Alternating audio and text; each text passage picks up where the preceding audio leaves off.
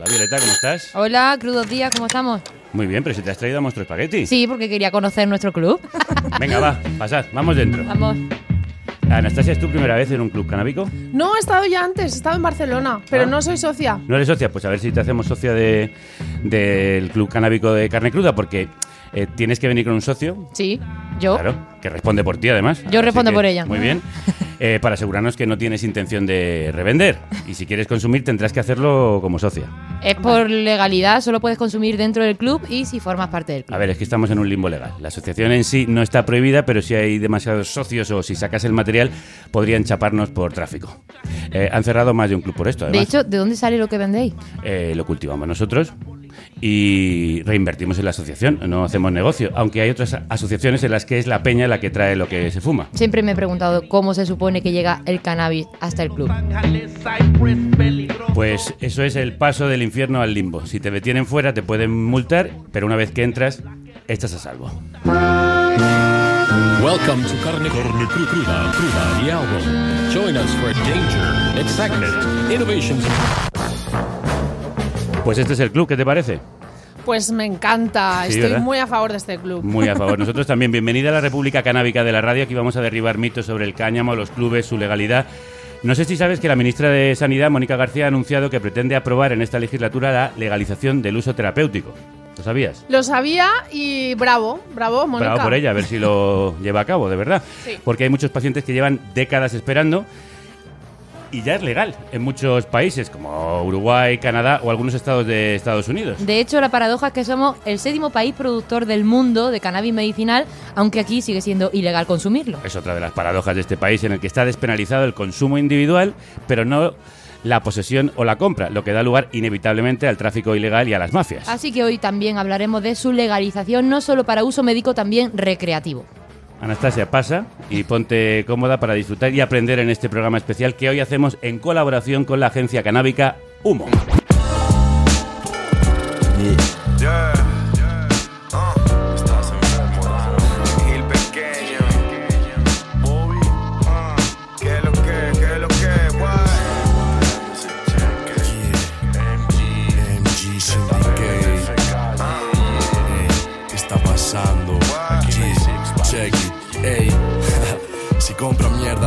Esquinas ya eres drogadicto. Sigo pintando en las paredes porque aún no me han visto. 2021 yo LP y Elioto fan al disco. En una escena porno 4K sonaba freestyle Delante mía una menor pero yo ya barristo Aunque ya estaba listo para subir el listón. Hoy invierto en bolsa pero nada que ver con Bitcoin. Pillando porros al gitana Bram pero no Lincoln. Los cercanos tienen coco así que yo los linko. Están empezando en los join así que pon los cinco Pisándola en corros distintos Jugando al lado de Cantona y de Platini Por eso yo no sprinto En la cama soy un rey, en el curro un peón. En la sabana soy un tigre, en la calle un león. Jugando en la cuerda floja Convivo entre la línea fina de aprobar de refilón son. esperando ese cheque, deuda sobre la mesa, llamadas del jefe, pido pica, pollo, sangre, sin mafia en la vapi, huyendo de tragedias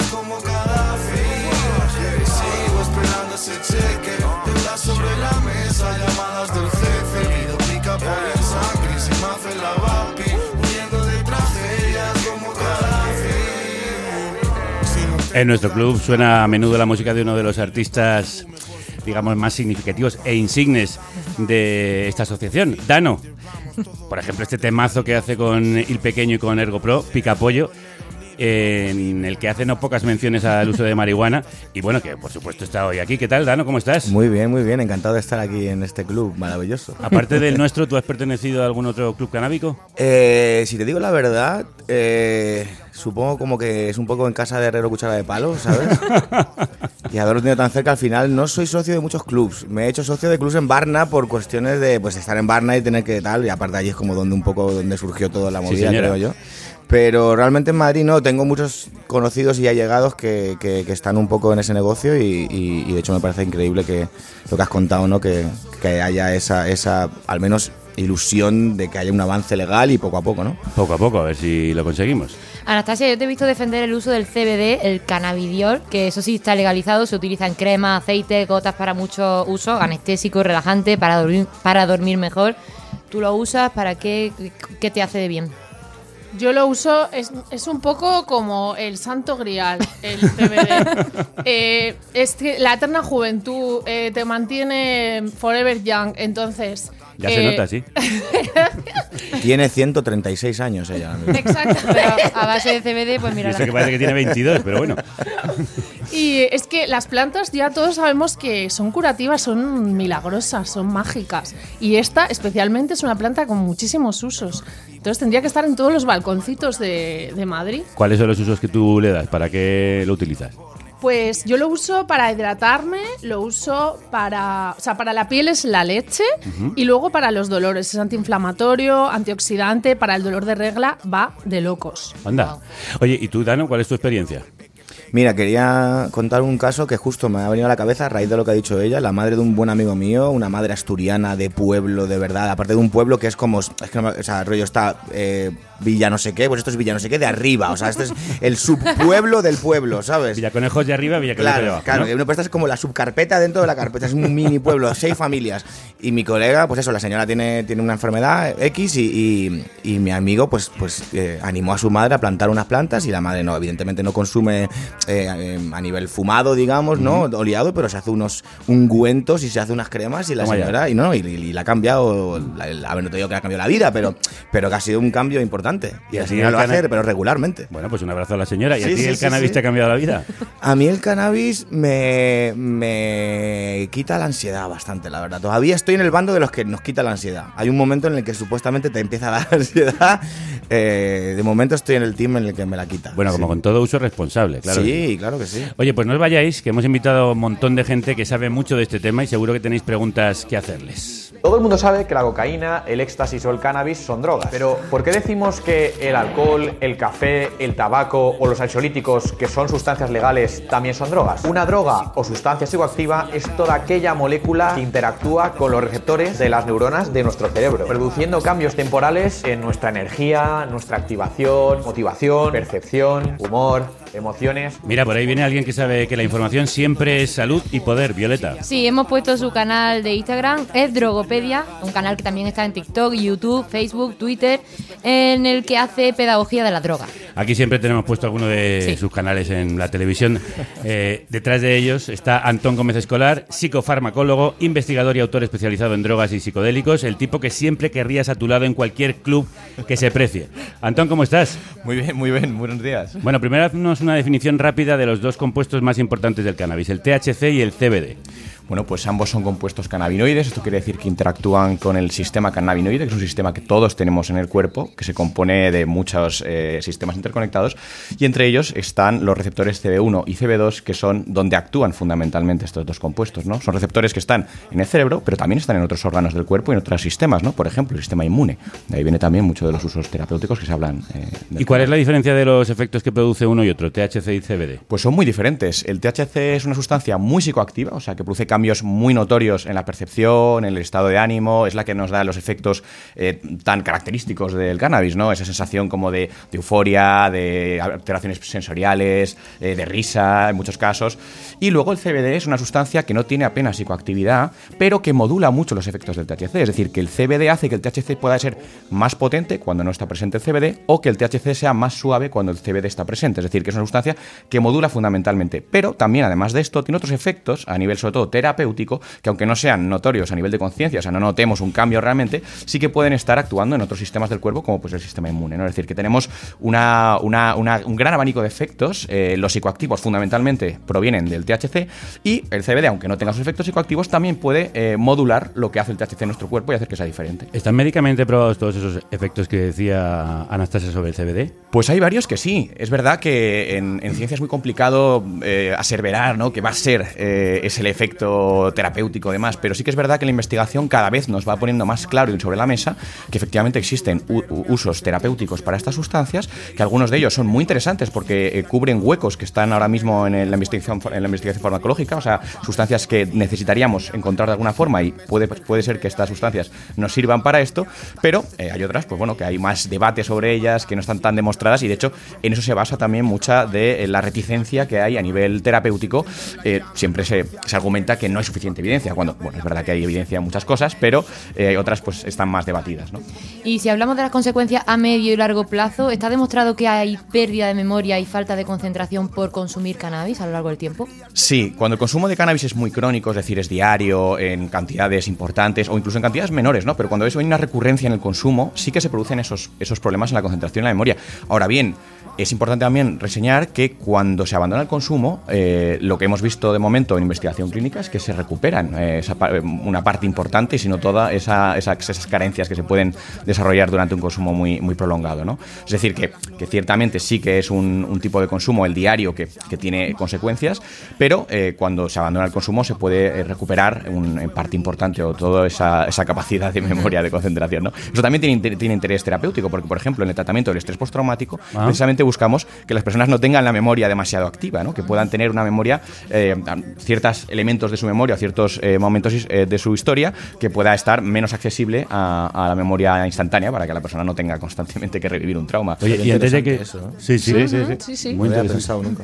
Y hablando precisamente, mm, antes eh, de que llegaras, Dano nos estaba contando que él es de los que lo utiliza para la ansiedad y hay mucha gente también para los estados depresivos. Sí. ¿Puede tener efectos negativos entonces? Eh, ciertamente ¿En los puede tener. Es verdad que, que muchas personas que encuentran un cierto alivio, eh, generalmente a corto plazo, en la ansiedad cuando consumen cannabis, eh, fundamentalmente variedades de cannabis que tienen mayores cantidades de CBD frente a THC, porque tienden a ser más narcóticas, más relajantes. Las, las que tienen mucho THC son mucho más psicodélicas y eso puede generar ansiedad en las personas. Pero es verdad que cuando, se- cuando el consumo se cronifica y sobre todo cuando ya se empieza a aumentar la dosis, llega un momento en el cual se puede pasar al otro lado, es decir, que el, que el cannabis sea más un, un ansiogénico más que un ansiolítico, ¿no? Y eso, eso pasa sobre todo en consumidores ya que tienen un consumo muy instaurado, ¿no? O sea, también hay que tener en cuenta que depende mucho de las características personales. Hay personas que el cannabis les sienta bien, o sea, objetiva, o sea, eh, perdón, subjetivamente, que la persona lo siente bien, se encuentra bien y demás. Y hay personas que de, de primer, la primera calada ya se sienten mm, realmente raros, mal, eh, incómodos. Bueno, pues eh, no, no podemos as- asegurar que siempre las personas vayan a transitar ese camino de, la, de lo ansiolítico al ansiogénico, pero sí que es verdad que, que hay muchas personas que ya están en una fase en la que han tenido un uso de cannabis que les ha sentado muy bien o que les ha gustado mucho, pero de pronto deja de ser ese, ese efecto como tan deseado, ¿no?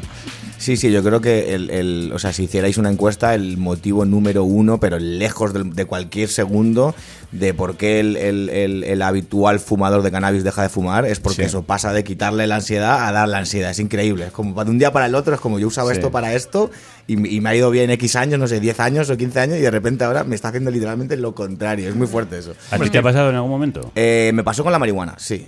Yo he sido un consumidor de hachís durante toda mi vida, digamos, versus marihuana en cuanto a lo diario, digamos, en cuanto a lo que yo consumo diariamente. Aparte, yo no fumo tabaco solo, digamos, aunque en cada, en cada, en cada porro que me hago de, de hash hay un cigarro. Pero luego no me fumo un piti solo, digamos. Yo no salgo aquí a la puerta y me fumo un piti. Entonces, igual, pues mi consumo de nicotina es menor o lo que sea, pero lo tengo. Y tengo una adicción a la nicotina, obviamente, ¿no? Pero mi consumo es el, claro, y el, el hachís es bastante más CBD, digamos, en su efecto un poquito Es más... más narcótico, Es un sí. poco más es más físico que el tal.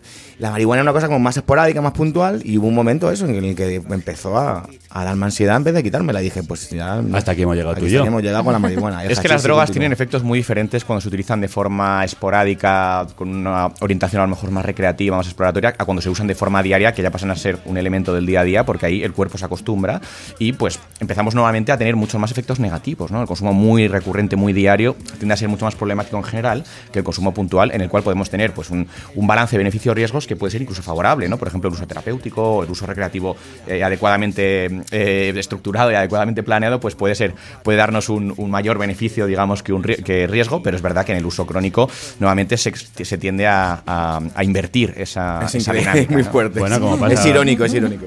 Como pasa con el alcohol, por ejemplo. Sí, efectivamente. O el tabaco. O sea, bueno, el tabaco tampoco tiene unos, unos efectos beneficiosos muy, muy, muy marcados, ¿no? Pero sí que es verdad que se puede se está investigando para, para temas como la neurodegeneración, ¿no? La nicotina tiene, tiene un interés importante para prevenir, o sea, para ralentizar la, la- la neurodegeneración en, en personas con determinadas tras- trastornos, pero claro, su uso con- continuo ya es un carcinógeno y muy importante, lleno de riesgos, y eso pasa con todas las drogas prácticamente, o sea, el uso puntual, controlado, eh, puede ser más o menos eh, beneficioso, utilizado según la persona para, para un beneficio subjetivo, pero desde luego el uso... Cuando has dicho eso de, de la, de la nicotina, se, se ha- se- se ha levantado de la tumba el, el- el inventor de Malboro en plan de... Pero, ¿te refieres a nicotina fumada? No, a ver, estamos hablando de eh, la Ah, nicotina claro. aislada. La nicotina aislada es una sustancia que, que tiene efectos muy interesantes eh, a nivel neuronal. De hecho, potencia la concentración, potencia la memoria. Esto es algo que, que suena muy contraintuitivo para, después de toda la un poco la la, la información que hemos recibido en estos años. Claro. Pero es que hay que diferenciar que la- el, el- el tabaco, además de la nicotina, tiene cientos, si no miles, de sustancias que la acompañan y el efecto carcinógeno viene, generalmente de esa combinación de sustancias, más allá de lo que es la nicotina sola, que es una de ellas, ¿no? Es decir, es la principal, pero es una de ellas, ¿no? Entonces A hay ver. diferentes efectos y Yo he snifado tabaco, o sea que el tabaco se puede tomar de otras formas. Sí, realmente se hacía así el rapé. rapé, Exacto, el rapé. Y se Sí, sí, mascaba Y además también. es muy, es súper, me encantó la sensación. Te, parece como que te limpia todo. Es, Sí, es ver, genial. desde luego Sí, que sí.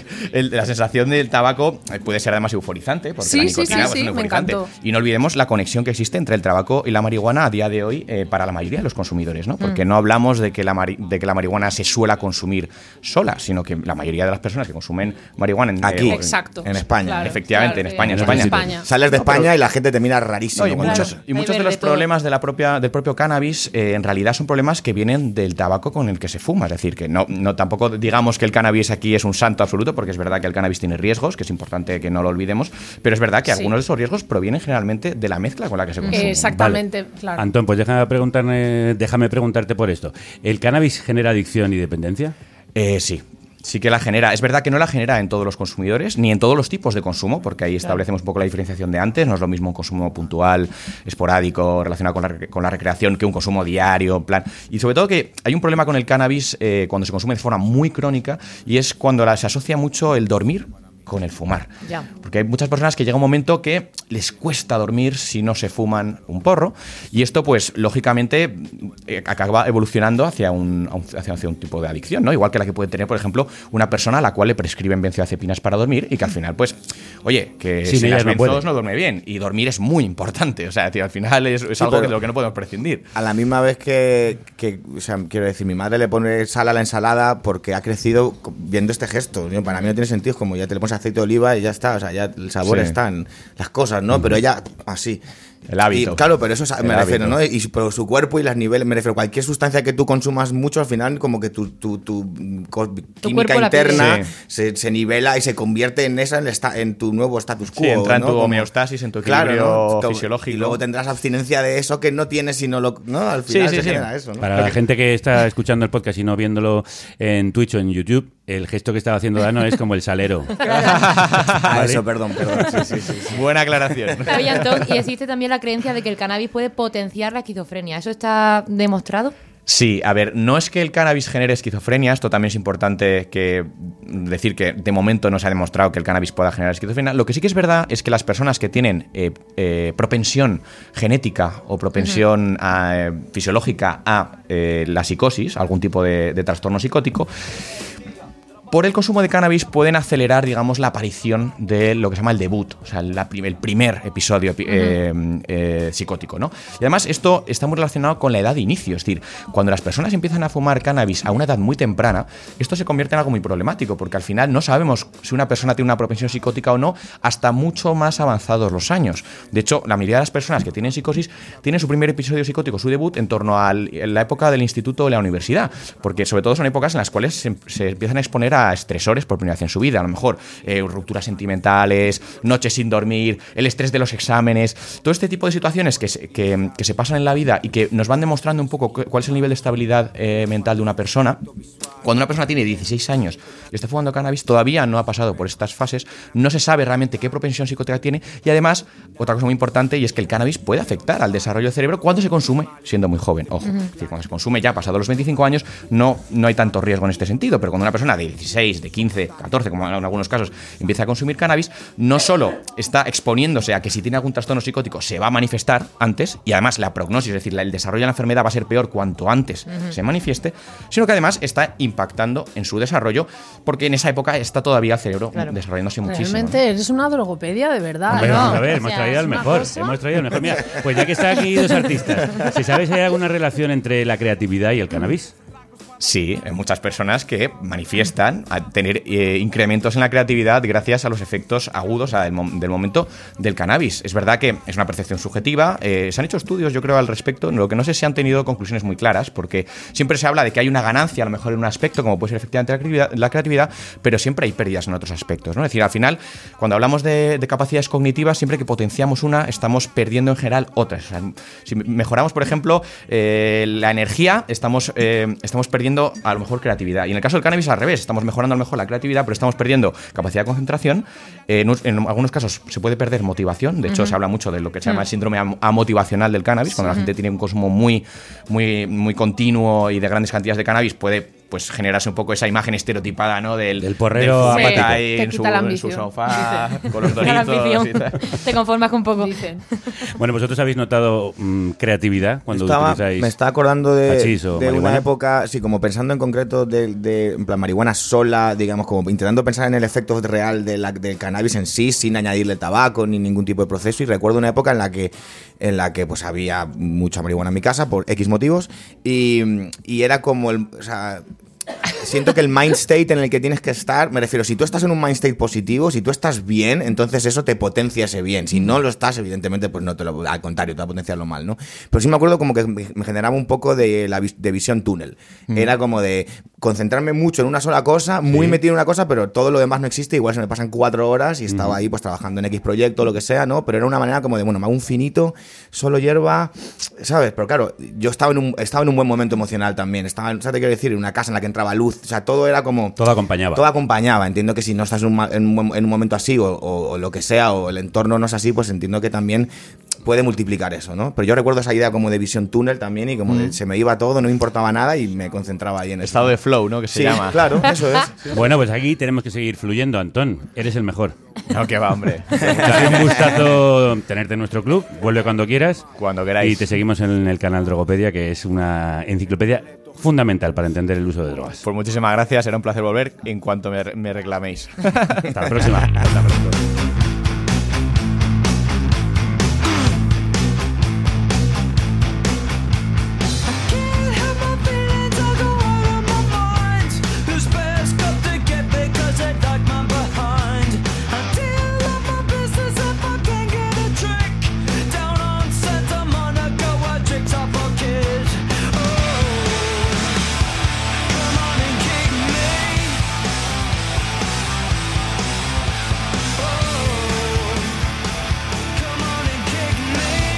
esto que está sonando es Hash Pipe, es decir, la pipa de hachís, de Wizard, grupazo. Un tema que una vieja amiga y habitual de este club nos recomendó la última vez que pasó por aquí. Tú estás hablando de Carola Pérez, que es la presidenta del Observatorio Español de Cannabis Medicinal. Y para quien no la conozca, recordemos que ella hace 11 años sufrió una caída de 3 metros de altura, se rompió el cosi y desde ahí comenzó a vivir una espiral de operaciones y dolor.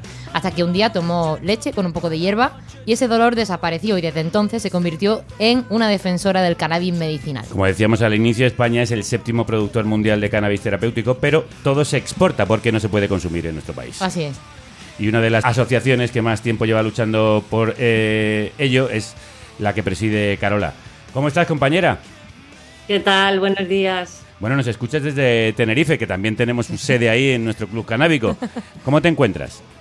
Bien, un poco cansada con todo el proceso mediático y político que estamos viviendo estos días con la regulación medicinal, pero bien, ahora de, tomándome unos días de, de descanso. Bueno, pues cuéntanos, ¿en qué momento estamos? ¿Cuán cerca estamos de esa legalización terapéutica? Mira, yo ya no te puedo decir, Javier, porque cada vez que voy y te cuento es lo estoy rozando, vamos a llegar y lo conseguimos y luego lo perdemos porque pasa cualquier cosa. Nos vamos a, reunir en breve con Mónica García y con Javier Padilla, secretario general de Sanidad, eh, y va a ser este lunes, pero el 22 de febrero los pacientes tendrán por primera vez y en temas médicos que normalmente no siempre tenemos voz los pacientes podremos debatir con ellos qué modelo se va a hacer, a qué pacientes, cómo se va a dar, etcétera, etcétera. Pero la ministra ha expresado su compromiso de que esta sea la legislatura de la legalización terapéutica. Claro, pero una cosa es lo que quiera la ministra y luego otra cosa es lo que ocurra cuando se siente con varias sociedades científicas, psiquiatras y gente que no entiende la diferencia entre un tipo de uso y el otro, ¿no? Eh, entre unas necesidades y otras, y, ahí va a haber, yo creo, debates interesantes, porque al final están más pendientes en algunas ocasiones del tema recreacional que del tema medicinal. Y muchas decisiones y muchas declaraciones que hacen estas sociedades no tienen ningún tipo de conocimiento acerca de cannabis medicinal, solo es los porros son malos y causan esquizofrenia. Ese es el, ese es el, ese es su leitmotiv, están así todo el rato, no, no, no quieren escucharnos, no, les da igual la evidencia a otros países. Está siendo muy duro en España, no tenemos apoyo médico. De hecho, por poner un ejemplo, Garola, el Colegio Oficial de Médicos de Barcelona ha mostrado su rechazo a esta, mm, a esta propuesta de Mónica García porque dice que puede banalizar el uso del cannabis. Mm, ¿Los pacientes podrán seguir teniendo problemas para acceder a la prescripción incluso si se aprueba la ley?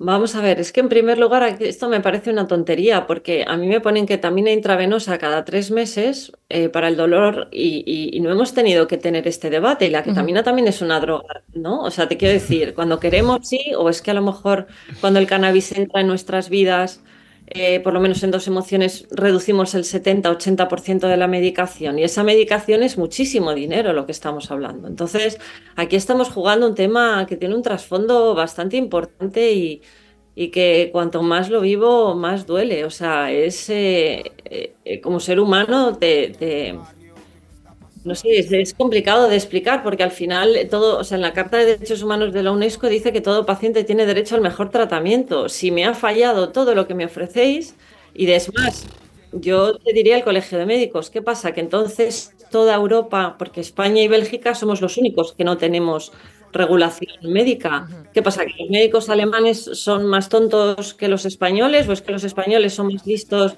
que el resto de europeos? No, lo que pasa que aquí pasa esto eh, y se llama dinero. Y se llama desconocimiento, se llama estigma y se llama, bueno, es, complicado, como os digo, ¿eh? no es tan sencillo como aprobamos un tratamiento para una serie de pacientes. Bueno, pues hablemos precisamente de dinero. La Agencia Española del Medicamento y Productos Sanitarios ya concede licencias para plantar cannabis para investigación o para exportarlo. ¿Teméis que las grandes farmacéuticas se enriquezcan con el cannabis una vez que se apruebe la ley? Bueno, es que yo no creo que se vayan a enriquecer con el cannabis las grandes farmacéuticas, porque realmente las grandes, grandes farmacéuticas, Moderna, Pfizer, todas estas no están en el, en el, todavía en el cannabis, todavía, digo. Me imagino que cuando las pequeñas empiezan a ser más grandes, pues vendrán y les comprarán. ¿Vale? Y entonces el cannabis será maravilloso, servirá para todo y ocurrirá como con la melatonina. Exactamente. Exacto. O sea, al final siempre suelen ganar los mismos. ¿Tienes real- realmente esperanza, Carola, que sea la legislatura de la legalización de que finalmente mm, lo veamos? Yo, mm, y te digo más, eh, yo no podría hacer otra, otra, otra legislatura más ya si esta no es. Y si no es con Mónica y no es con Javier, creo que no vamos a poder conseguirlo jamás. Bueno, pues esperemos que sea Esperemos que sí. esta. Y les mandamos desde aquí a Mónica y a Javier tu mensaje, claro y contundente como siempre. Carola, es un placer Gracias. escucharte. Te mandamos un abrazo muy grande. Besos, gracias a todos. Besos. Es- esto, esto no es un programa de radio. Esto no es una república pública independiente. Esto no es un estudio de grabación. Esto no es un lugar de encuentro, lugar de encuentro. Esto es todo eso y mucho más. Esto es carne, carne, carne cruda. Mucho más que un programa de radio. Vamos, que si es más que un programa de radio, que también es un club canábico. Es más que un club. Es más que un club, es como el Barça. Bueno, aparte del cannabis medicinal existe el cannabis recreativo, ya sabéis, y se consume en clubes como en el que estamos hoy, que siguen, que seguimos viviendo en un limbo legal. Suelen tener futbolines, sofás, billares, bares, rollo coffee shop y siempre estaban llenísimos. Con lo que ves que si esto se legalizase realmente las oportunidades de negocio están ahí. Uno tiene en la cabeza ¿no? el estereotipo de, del que fuma porros y el que no, y luego ibas allí y había gente de 60, gente joven, gente trajeada y con maletín, gente que cogía para sus abuelos o para tratamientos médicos, y luego a la hora de sacarlo, pues la verdad es que daba igual, porque uno está acostumbrado a ir con mierda encima desde hace muchos años y no sientes ningún tipo de peligro ni nada. Hacían espectáculos, hacían quedadas para ver partidos de fútbol, se proyectaban documentales. Como vas a un bar cualquiera un fin de semana con los amigos, pues vas a tu club de fumadores y pasas ahí el rato. La gente está de buen rollo, vamos, jamás he presenciado una pelea, todo el mundo comparte un papel, un filtro, un poco de tabaco, te pasan lo que estén fumando. El problema es eso al salir, te buscabas tus mañas para poder sacarlo y, y rezar porque no hubiera ningún policía secreta por ahí paseando. Sí, porque esa es otra, ¿eh? Suele estar ahí la secreta ojo a visor para cuando sales del club trincarte. Estas son las sensaciones que tienen algunos de los que han ido van a un CSC, un club social de cannabis en España. Sí, clubes que legalmente están en una situación complicada, lo vamos a explicar. Si el club se dedica al estudio del cannabis, son legales, pero si favorecen el consumo, son ilegales. Esto genera confusión, indefensión y que en la práctica vivan en ese limbo legal. Repasemos qué dice la ley tanto del consumo de cannabis como de los clubes canábicos. Claro, la posesión y el consumo de cannabis están prohibidos en espacios públicos, pero su uso personal y privado está despenalizado en España. Por eso hay clubes sociales de cannabis, unos 2.000 en todo el país, la mitad de ellos en Cataluña. Aunque la venta está prohibida. Meridianamente prohibida. Y sobre el cultivo, la ley española lo considera delito salvo si se realiza en lugares no visibles y con uso estrictamente personal, ya sea medicinal o recreativo. La venta de semillas, por tanto, está permitida para ese tipo de uso particular. Volvamos a los clubes.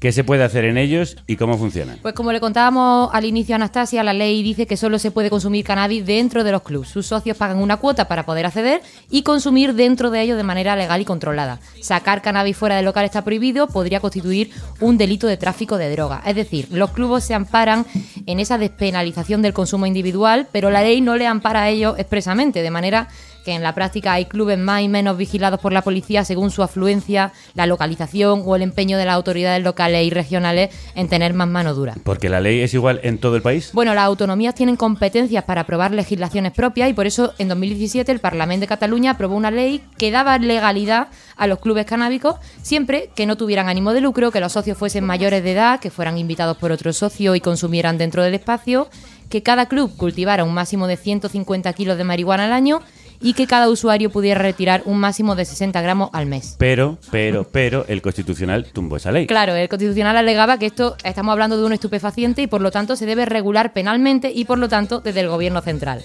En 2021 el Tribunal Superior de Justicia de Cataluña también anuló la ordenanza del Ayuntamiento de Ada Colau en Barcelona que había tratado de regularlo desde el plano urbanístico. Al final todo aquello derivó en mucha incertidumbre para las canábicas barcelonesas y desde el cambio de gobierno en Barcelona hay más presión sobre ellas. También porque, y esto es importante recordarlo, frente a los clubes que respetan las buenas prácticas, han nacido muchos otros que no siguen las reglas de las asociaciones y se centran en hacer caja vendiendo marihuana a turistas, generando esa imagen de una nueva Ámsterdam. Y como todas las constituciones europeas amparan los derechos humanos y nuestro principal derecho humano es elegir lo que queremos hacer con nuestra vida, pues entonces resulta que es que en todos los estados democráticos de la Europa democrática en la que pretendidamente estamos hoy en día, tendrían que aceptar que somos asociaciones de usuarios de tomates, de vino, de marihuana, de lo que sea, y que nosotros y que somos como pequeñas cooperativas de usuarios. Entonces tenemos derecho a organizarnos a nuestra manera. Esta era Fernanda de la Figuera, histórica activista de la legalización del cannabis, conocida como la abuela marihuana. Sí, no sé si la conocíais, pero en 2020 fue condenada a nueve meses de prisión y 10.000 euros de multa por ser la presidenta de Marías por María, que era una asociación de 200 mujeres que usaban el cannabis para uso terapéutico. Al final la justicia dijo que la organización no era solo para consumir, sino también para comprar y que no se ajustaba a la ley. Después de toda una vida de lucha por el cannabis, Fernanda murió en 2022 sin conocer una ley clara sobre qué se puede y no se puede hacer en este país. Las dudas respecto a la compra, la plantación y el consumo de cannabis son demasiadas y por eso hemos invitado a una abogada penalista para que nos las aclare. Marta de Luxán, bienvenida a nuestro club canábico. Muchas gracias. Bueno, además de abogada, fuiste fundadora de un club de cannabis. Un día acabaste detenida Y el fiscal te pidió cinco años de prisión. Y ocho meses. ¡Ostras! Pero saliste absuelta. Salí absuelta. ¿Cómo lo conseguiste? Pues con mucho trabajo. no, a ver, pues. Eh, a ver, esto de los clubes, como habéis dicho, estamos como en un limbo absoluto, eh, pero no solo los clubes, toda la industria del cannabis en España se sustenta sobre un castillo de naipes creado por interpretaciones jurídicas. Nada está en la ley, eh, somos el sector menos regulado y, y no somos el que menos dinero consigue para el Estado, aunque seamos el menos regulado, ¿vale? Entonces, la realidad es que, bueno, conseguimos ganar porque considerábamos que, era posible defender un modelo de asociación que un juzgado pudiera entender que no estaba cometiendo un delito contra la salud pública. Y bueno, lo importante es que al final una asociación lo que es legítimo que haga pues es tener un espacio para sus socios. Este espacio es como la prolongación del salón de nuestra casa, donde uno puede consumir cannabis, puede escuchar música, puede traer un DJ, puede hacer un torneo de mus o unas charlas jurídicas. Claro, pero hay cosas O que... grabar un podcast que O grabar un podcast, como hacemos en este club canábico. Pero hay cosas que no terminan de casar, como hemos dicho, ¿no? O sea, no se permite la tenencia, pero sí se permite el consumo, no se permite la venta, pero cómo llega el cannabis al club, todo eso. Todo eso es un limbo, o sea, realmente una asociación hoy en día con la jurisprudencia actual, eh, básicamente si una asociación tiene cannabis a disposición de sus socios, da igual un poco el cómo, pero si tú tienes cannabis a disposición de tus socios, estás cometiendo un delito de tráfico de drogas para la Fiscalía Antidroga. Ah. Y bueno, el Supremo fue muy claro con esto en el 2015, cuando salió la primera sentencia que digamos que vino a tumbar el modelo de clubes, que fue la que disgustó a todo el mundo, septiembre del 2015. Eh, claro, esta sentencia fue demoledora porque el Tribunal Supremo, realmente con buen criterio, vino a decir, señores, es que ustedes están estirando la doctrina del consumo compartido hasta reventarla. Entonces, como tú bien has dicho, hay asociaciones que funcionan en un modelo un poco más legítimo, otras que con turistas, con tal.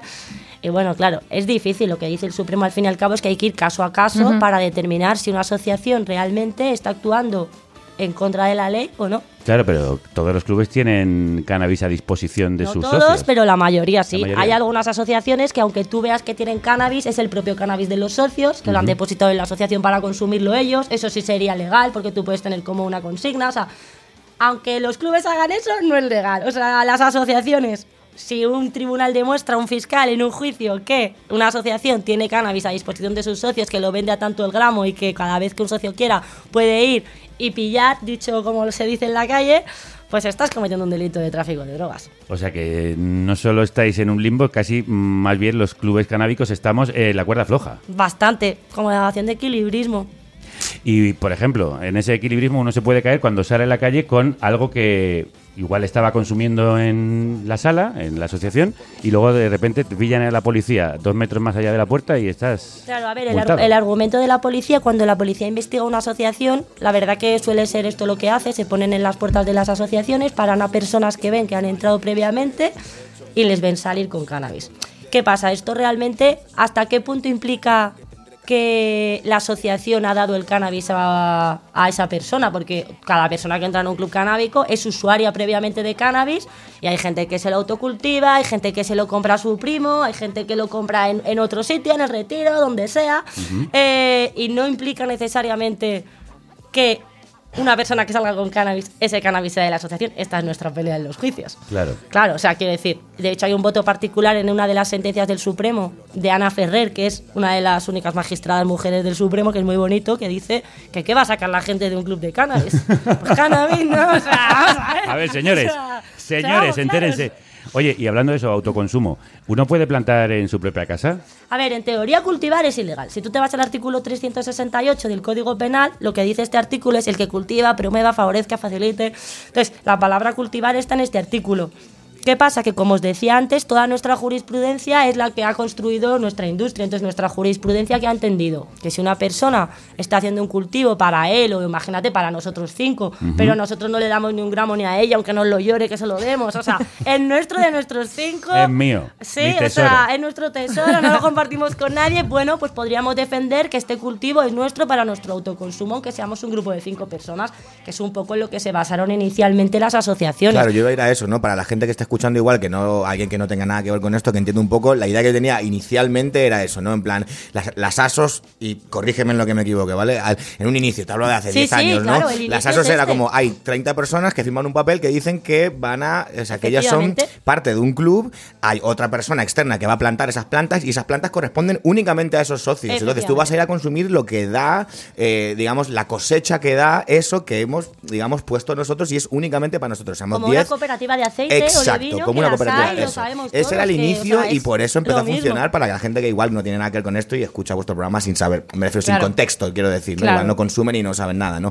Así es como nació esta idea y así es como empezaron a proliferar, entiendo yo, ¿no? Porque la idea era esa y tú firmabas un papel que decía que tú o sea, eh, por ejemplo, a la hora de, dentro de la ASO, a la hora de tú ir a pedir un cogollo, por ejemplo, tú no ibas a comprar y tú no dabas dinero eh, en un intercambio económico, tú dabas una aportación a, La al club, a la asociación, y la asociación te daba el porcentaje de esa planta o plantación o lo que sea que te correspondía a ti como socio de eso, ¿no? Eso es. Eso es. Claro, porque ¿quiénes son los responsables legales? Los fundadores, los que aparecen como fundadores de la asociación. Claro, a, priori los, re- los responsables penalmente hablando es lo, lo que es la junta directiva, que pueden ser tres o dos personas según Vale. cada caso. Y estos son los responsables, digo a priori, porque obviamente cuando la policía hace una investigación de una asociación, pues muchas veces, bueno, a mí, me, a mí me han llegado a detener, aquí los policías de Leganitos, que son así de majos, me han llegado a detener hasta una chica que estaba fregando en una asociación, cuando sabían que era la que estaba fregando, que luego me archivaron la causa, pero... Pero ya hay Ah, causa. Que una muchacha hay- se claro. tenga que ir detenida por estar fregando un suelo, pues ¿qué quieres que te diga? Oye, tengo otra duda, otra cosa que comentar. Forbes hizo un artículo en el que se explicaba que Alemania se fijó en los clubes de Barcelona para su futura ley y nombraba directamente a algunos clubes como Terpi. ¿Es un buen modelo el de Barcelona? A ver, es relativo. Eh, no solamente Alemania se ha fijado en el modelo de clubes y no se ha fijado en el modelo de clubes catalán con per se, se ha fijado en el modelo de clubes español. Tenemos que recordar que el modelo de clubes español es un movimiento, pues a ver, estamos hablando de que la sociedad civil desde hace, pues hace ya más de 15 años, 20, han creado un modelo eh, que no solo Alemania, como te digo, que es que hay asociaciones canábicas en Sudáfrica, Claro. en Malta eh, y en Uruguay. O sea, entonces, no es- y es nuestro modelo de aquí, de España. O sea, ¿vale? Entonces, esto es una cosa que el modelo barcelonés o catalán es verdad que ha ido un poco y se ha ido un poco de madre por el tema de la, la regulación que les hicieron y tal y por una serie de factores que no me voy a poner ahora a criticar, pero, pero ha habido otra serie de factores que han, que han hecho que, que esto se vaya de madre. Pero el modelo que hay en Barcelona actualmente ahora, pues es- viven en una situación complicada. Yo ayer llegué de Barcelona por la noche de reunirme con varias asociaciones. La gente tiene miedo, como es normal. Hay gente activista que lleva 14 años trabajando con su club, dando la cara en federaciones, habiendo conseguido firmas para la legislación de la Rosa Verde cuando se aprobó la ley catalana, etcétera. Y esas personas ahora ven que de repente el Ayuntamiento de Barcelona les dice ya no que no puedas tener un club canábico, que es que no puedes consumir cannabis en una asociación de consumidores de cannabis. Y yo digo, ¿y le van a decir que no jueguen al fútbol, al Fútbol Club Barcelona, que es una asociación deportiva? Porque, oye, sería un detalle, ¿no? No sé. O sea, ¿qué quiero decir? Bueno, Marta, has nombrado Uruguay. Nos vamos a ir para allá. Venga. Nunca he ido. Bueno, pues vamos nosotros porque en este club canábico viajamos. Me gusta. Seguid mi flow. La vida no quiere que crezca, yo te planto de nuevo y a ver si esta vez tengo un poco de suerte y brotas para poderme ver. Que no soy un pirado, que me acuerdo de cómo reír. Y si estás a mi lado, te juro no te voy a mentir ni te voy a vender. Ni te voy a vender, te voy a curar, te voy a curar. Lo mío es pavo, lo mío es pavo, lo tuyo es pagar.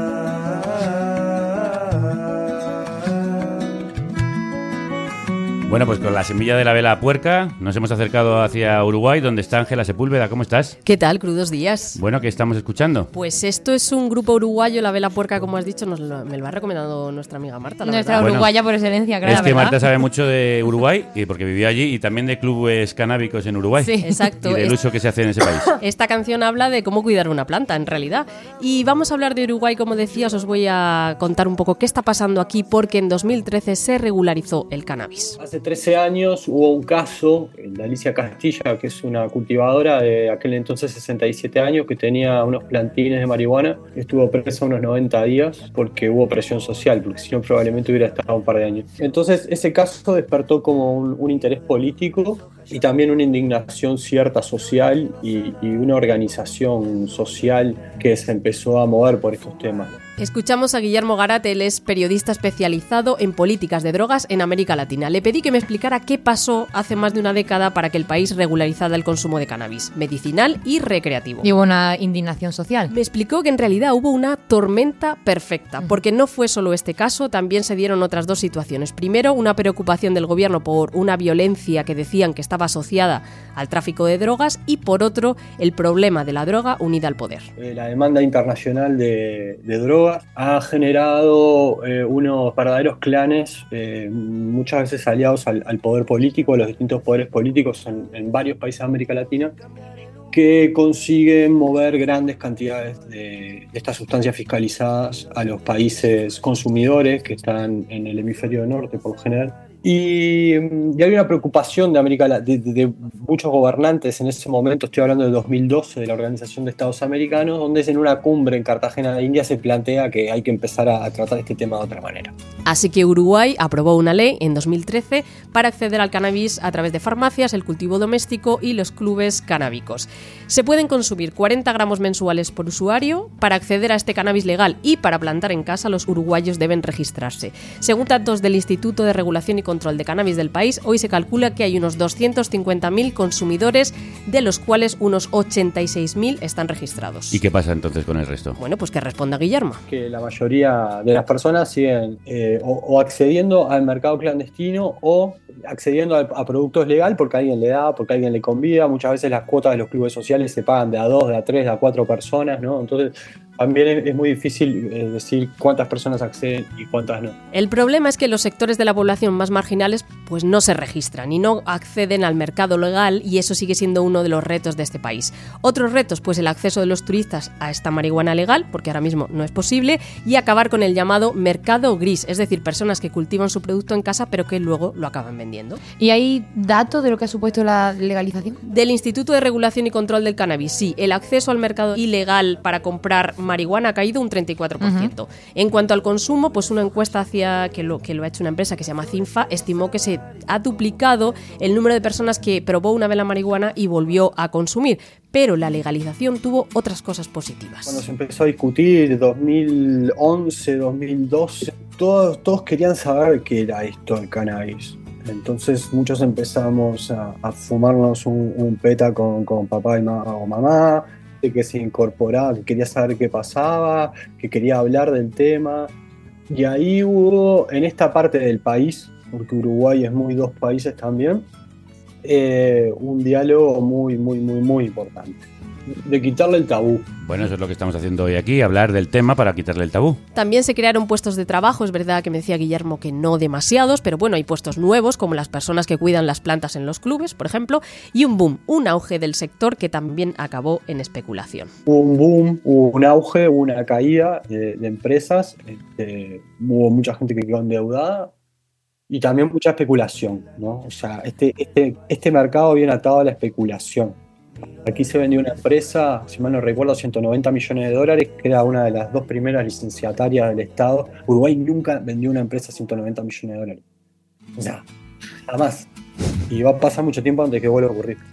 Me decía Guillermo que no es una ley perfecta, pero que es una buena ley. Bueno, gracias Ángela por acercarnos a Uruguay. Hemos entendido mucho mejor cómo es su modelo. Un abrazo muy fuerte por allí. Muchas gracias.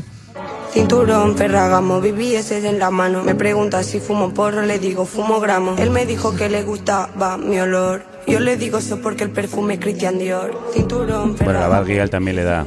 Ahora lo ha dejado. Algún porro se habrá fumado, Sí, yo pero creo. dice que la ha dejado. Dice que la ha dejado. Lo ha dejado ahora. Que lo ha dejado en una temporada. Igual le ha pasado como a ti en algún momento que le ha dado ansiedad y ha ser, dicho puede hay que parar. Marta, ¿el modelo uruguayo qué? ¿Es bueno? A mí es limitado, pero me parece una gran, eh, un gran punto de inicio. O sea, que cualquier país del salto de legalizar el cannabis, os estamos hablando de que en España hemos sido el mayor productor de opio durante muchos años, dando licencia a la agencia del medicamento a empresas como Alcaliber, bueno, creo que solo Alcaliber. Y resulta que ahora la Agencia Española del Medicamento, que ha permitido que se fabriquen toneladas y toneladas de opio que han generado la crisis de los opiáceos, miles de muertos, de zombies, y que está judicializado el tema. O sea, que hay sentencias que se ha condenado a farmas a pagar sumas millonarias a estados como el de Nueva York. O sea, esto es real. Eh, y resulta que la Agencia Española del Medicamento permite esto, da licencias, pero el cáñamo, si son flores, es droga. Toma ya. O sea, ¿cómo te quedas?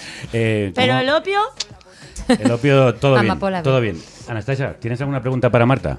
Sí, bueno, yo he venido aquí muy contentita porque tenía la sensación de que ya se va a legalizar. Y entonces ahora estoy- Venías muy arriba y te estás viniendo abajo. Venía arriba, ¿no? Como, venga, qué guay. Esa no era la intención. Bueno, pero eh, venía con esa idea, ¿no? Y, y de pronto estoy escuchando a estos expertos, Carola y demás, y estoy viendo un poco más complicado de lo que pensaba. Entonces quería saber exactamente cómo de cerca tú crees que estamos, porque Carola la- no la he visto ahí muy... A ver, Carola hace bien en ser escéptica al tener dudas. Carola lleva un montón de años peleando por el cannabis medicinal. Es una luchadora nata, vamos, Mm. y se Sí, ha dejado la, la hostia. Y no le hacen ni caso, pero no a ella, o sea, a la sociedad civil. Yo, que soy más pro-recreacional, obviamente apoyo al 100% y a muerte el Ujú. medicinal, pero yo soy una defensora del cannabis recreacional. Yo también. Me gustaría decirte que lo van a legalizar mañana, pero mira, cuando en 2010 se abrió el primer club de cannabis en Madrid, que yo fui junta directiva en 2011 de ese club, el Private Cannabis Club, ahí cuando nos sentábamos decíamos, ¡buah! Ya años va a ser legal. Esto ya está Estamos hecho, en esto está hecho. 2024, chicos, 2024. o Bueno, también iba a haber entonces- coches voladores, Marta. Sí, ya, exacto, y tampoco, tampoco. ¿vale? Pero O es sea, que España es un país progresista, afortunadamente. A ver, España es un país que sería literalmente potencia mundial del cannabis, lo es, siendo ilegal, o sea, tenemos los mejores breeders, los mejores extractores, los mejores de todo, o sea, y aquí nos ya meten en la Sí, ahí, cárcel. ahí está lo que dijo la compañera antes, de, de la que estaba en, en- en Tenerife, creo que es, Sí, ¿no? Sí, Carola. Carola. Ha, ha dicho algo que, que- que es, es la clave de todo el programa, yo creo que es los intereses que hay detrás y quién Claro. gana y quién no gana. Claro. Es más, eh, yo soy argentino. Yo en mi vida, en mi vida pensé que iba a estar Argentina antes que España en esto. En Argentina ya hay carné, hay reprocan. Sí, sí, Es muy claro. fuerte. Y puedes montarte en El avión otro con día- marihuana, el otro tío, día subió- hostia, Perdóname, hermano, pero a lo mejor eso retrocede ahora mismo, ¿eh? No, no, sí, Bueno, puede Pues la ser. libertad avanza. Pero ahí es donde está el tema del dinero, quiero decir. Ahí vamos a ver si realmente, ¿sabes? Pero bueno, a lo que voy. eh, hace poco un colega subió un vídeo en un grupo de, de colegas llorando en un avión subido diciendo, chavales, llevo toda la vida esperando ese momento y el tío estaba haciendo un viaje interno en Argentina Sí. Con su marihuana plantada por él, de su cultivo personal, y yendo a otra provincia y bajándose en el aeropuerto y pasando el control. Y el tío estaba llorando, mandándonos un mensaje diciendo, "Ch- chavales, no lo puedo creer. Llevo toda la vida esperando este momento. O sea, es muy fuerte. Bueno, pues vamos a hablar de dinero y del resto de modelos. Violeta, ¿qué hay en otras partes del mundo? Sí, eh, recordemos, en Canadá y algunos estados de Estados Unidos la regulación del cannabis medicinal y recreativo se sustenta en un mercado más liberal enfocado al negocio y a la recaudación de impuestos. Uruguay, como escuchábamos, apuesta más por el modelo de concesiones y licencias, son operadores públicos. En Europa el caso más famoso es el de Países Bajos, donde los coffee shops existen desde el 79 y donde se puede fumar y comprar. Y este año empezaremos a hablar de Alemania, que como nos contaba Marta, en abril legalizará el autoconsumo de cannabis y las plantaciones en casa. Pero también hay legislaciones al respecto que están avanzando en Chile y Colombia. Y aquí en España, Ahora mismo en España existen dos grandes consensos. Uno es sobre el uso terapéutico y medicinal del cannabis y por tanto desde el Ministerio de Sanidad se tiene el compromiso de generar una normativa que permita eh, atender esta necesidad ampliamente reconocida. El segundo gran consenso es que la prohibición del cannabis no, no sirve, no eh, responde a los objetivos por el cual eh, fue diseñado ¿no? y por tanto hay que explorar otras vías. Nosotros somos partidarios de una ley integral del cannabis que permita también el uso recreativo y que atienda eh, desde el rigor y la evidencia científica, desde la mirada de la reindustrialización verde y el apoyo al campo, pero también, obviamente, eh, desde la protección a colectivos vulnerables y a las personas más jóvenes. Y es sin duda que la experiencia de los países que han eh, desarrollado marcos regulatorios, esto es positivo. Creo que sé cómo hacer para resistir al tiempo. mira un argentino. Sé cómo hacer para olvidar el. Al que escuchábamos es Alberto Ibáñez, diputado de Compromiso integrado en Sumar, que ha querido mandarnos este mensaje sobre la situación en la que está España actualmente. El debate sobre la regularización lleva años sobre la mesa y partidos como Podemos, Esquerra Republicana, Más País y más recientemente Sumar han tratado de sacarlo adelante. Marta, tú también eres integrante del Observatorio Europeo del Consumo y Cultivo del Cannabis, un grupo de expertos sin ánimo de lucro que proponen alternativas de regularización. ¿Cuál es el modelo de legalización que proponen? A ver, no es que propongamos alternativas. Nosotros lo que proponemos, bueno, no es lo que proponemos, es, digamos, lo que pensamos, es que cualquier modelo de regulación pues tiene que pasar por el autocultivo, porque como hemos dicho antes, el autocultivo es la clave de toda nuestra industria. O sea, La industria del cannabis en España existe porque existe el autocultivo y ha sido permitido por nuestros queridos magistrados. Si no existiera esto, no tendríamos nada, ni la venta de semillas, que habéis hablado de que es legal, pero ahora te ponen multas de 30.000 euros que las estamos recurriendo en Granada. Sí, sí, la cosa está caliente en España. O sea, Ya. mientras el resto del mundo avanza, aquí en España nos ping, ping por todos los lados. O sea, los clubes, los grows, los cultivadores, todo el mundo. De hecho, vosotros sois críticos con el sistema actual porque deja en manos de la farmacéutica la producción y la venta. ¿Esto por qué es problemático? ¿Qué va a pasar? No, nosotros no es que, o sea, nosotros entendemos que obviamente si existe una regulación del cannabis medicinal, esto pasa por la industria farmacéutica, o sea, no, no somos, o sea, no estamos locos, ¿vale? Ujú. Entendemos la realidad de cómo funciona el mundo, pero sí que entendemos varios puntos. Primero, el tema del autocultivo está demostrado que es terapéutico, o sea, Ujú. el hecho de que tú te puedas cultivar tu propia medicina, tu Claro. propia comida y tus propias cosas, es algo que es que está demostrado, o sea, yo soy letrada, no soy médico, pero sé que existen estudios que demuestran que esto para un paciente que está bastante mal, eh, el hecho de que no todo el mundo puede hacerlo, estamos hablando de que hay pacientes de cannabis medicinal que no pueden levantarse de su silla de ruedas. O sea, quiero decir que estamos hablando de que hay gente con ELA y con patologías muy graves. Pero si tú, tu patología te permite poder levantarte, cuidar tus plantitas, regarlas, tal, esto también es bueno, esto también es positivo. O sea, estamos hablando de patologías muy duras, muy duras. Muy duras. Y entonces nosotros entendemos que primero eh, el autocultivo es lo que ha hecho que exista el cannabis medicinal. No nos olvidemos que el cannabis medicinal era legal, estaba en las farmacopeas de toda España, hasta que un día los señores de Estados Unidos decidieron que había, era el momento, probablemente porque era el momento de ganar más dinero con el opio y con otras cosas, era el momento de eliminar no solo el cannabis medicinal, sino el cannabis. O sea, empezó una demonización brutal que luego se esparció por todo el mundo y estamos hablando de que esto no es solo medicina, o sea, estamos hablando de que se dejó de hacer cáñamo industrial para textil, para papel, se, se- el- tú sabes la cantidad de agua que gastas para hacer papel o, li- o tela de algodón en comparativa con la que gastas para producir cáñamo industrial, es brutal, Es o sea, brutal. es brutal. Y antes lo hizo. decías, que somos una potencia mundial, pese a que es ilegal eh, aquí eh, su uso. Vamos a entender el impacto social y económico que podría tener eh, para el Estado legalizar el cannabis con uso medicinal y recreativo. Violeta, ¿qué sabemos de esto? Sí, en nuestro país no hay estudios concluyentes, pero está claro que la regularización integral supondría ingresos considerables para el Estado en forma de cotizaciones e impuestos. Por comparar con sustancias legales, en 2022 por alcohol y tabaco el Estado ingresó 9.000 millones de euros en impuestos. ¿Hay algún cálculo, Marta, de qué ingresos suponía legalizar integralmente el A cannabis? ver, es un hay, poco- hay gente que ha hecho alguna estimación, que la verdad de memoria no me la sé, no te voy a engañar, pero... pero son Un billón de dólares. acaba de hacer Dano aquí. Muy buena, Dano. Esa es la cantidad que está facturando actualmente solo el estado de California. Anda, mira, que se les ha colado en el club una persona nueva. Venga, Venga, vamos, a, anda, vamos a presentarla. Hola a todos. Bueno, ella es Juliana Roldán, que es presidenta de Women in Cannabis. ¿Qué tal, Juliana? ¿Cómo estás? Muy bien, muchas gracias. ¿Tú tienes- Contenta de estar aquí. ¿Tú tienes algún dato? Sí, bueno, en realidad tengo el privilegio de trabajar para una compañía americana, que es una compañía de vaporizadores y estamos presentes a nivel global. Entonces, sí, digamos, datos eh, a nivel números, digamos, California. Ya cuando ellos legalizaron el cannabis, la propuesta fue justamente que pudieron devolver parte de las tasas a los ciudadanos de ese sitio por la bonanza que hubo por el tema de, de- de facturación gracias a- al cannabis.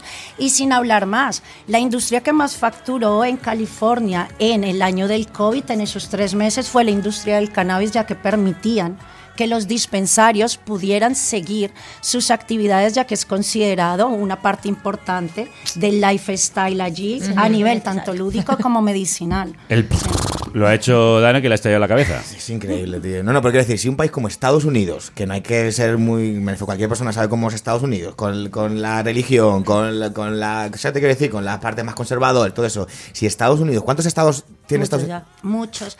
Ahora, Ahora quiero decir, cuenta, No, no, pero estuve en Nueva York la hace poco. ya, estuve en Nueva York hace poco y Nueva York huele a marihuana ahora. Sí, O sí, sea, es Nueva una York, locura. Pero, pero no te digo rollo el barrio, Times Square. Vas por Times Square y los turistas. es una gran nube, Sí, es una locura.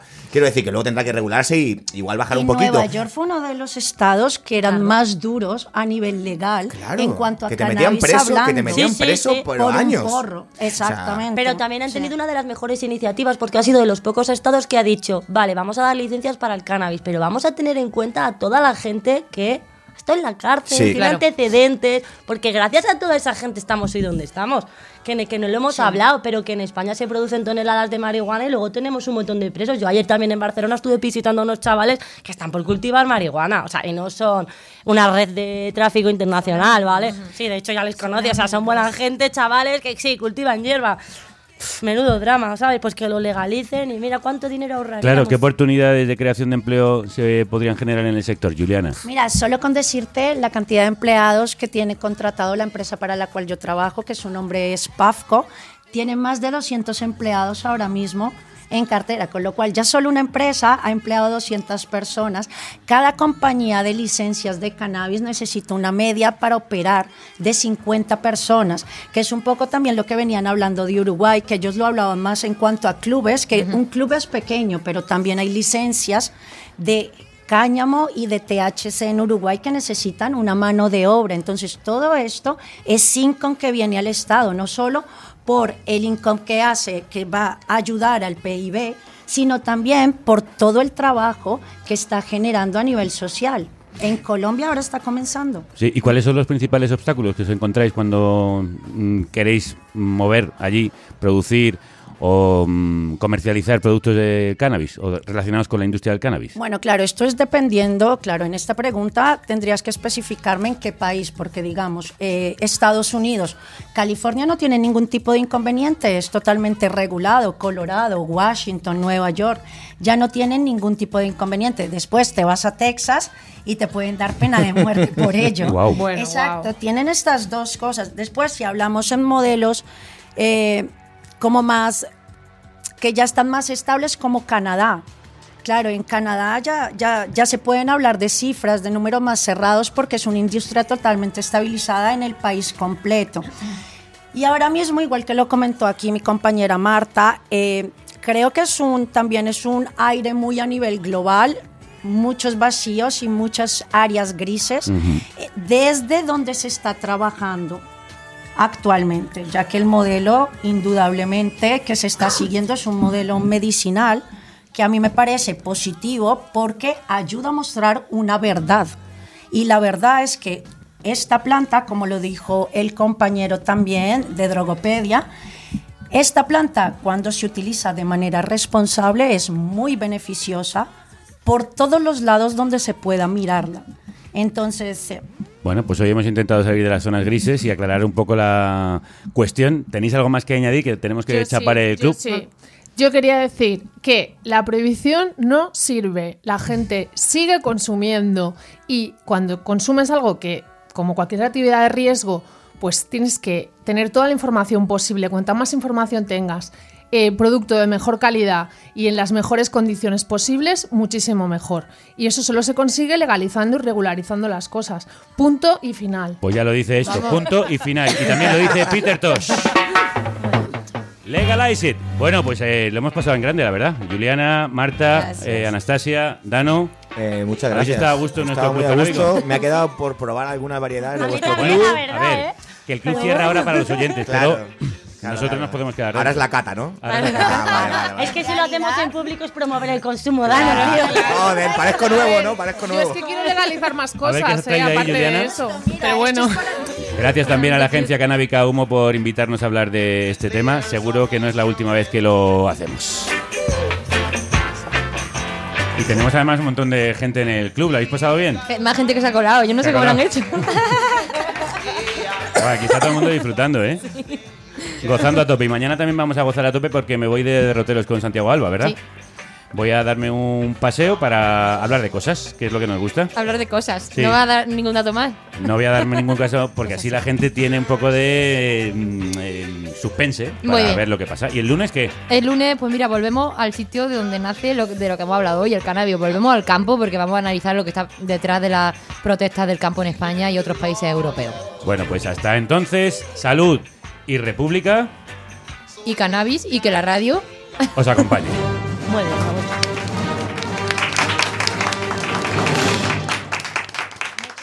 Sí, muchas gracias.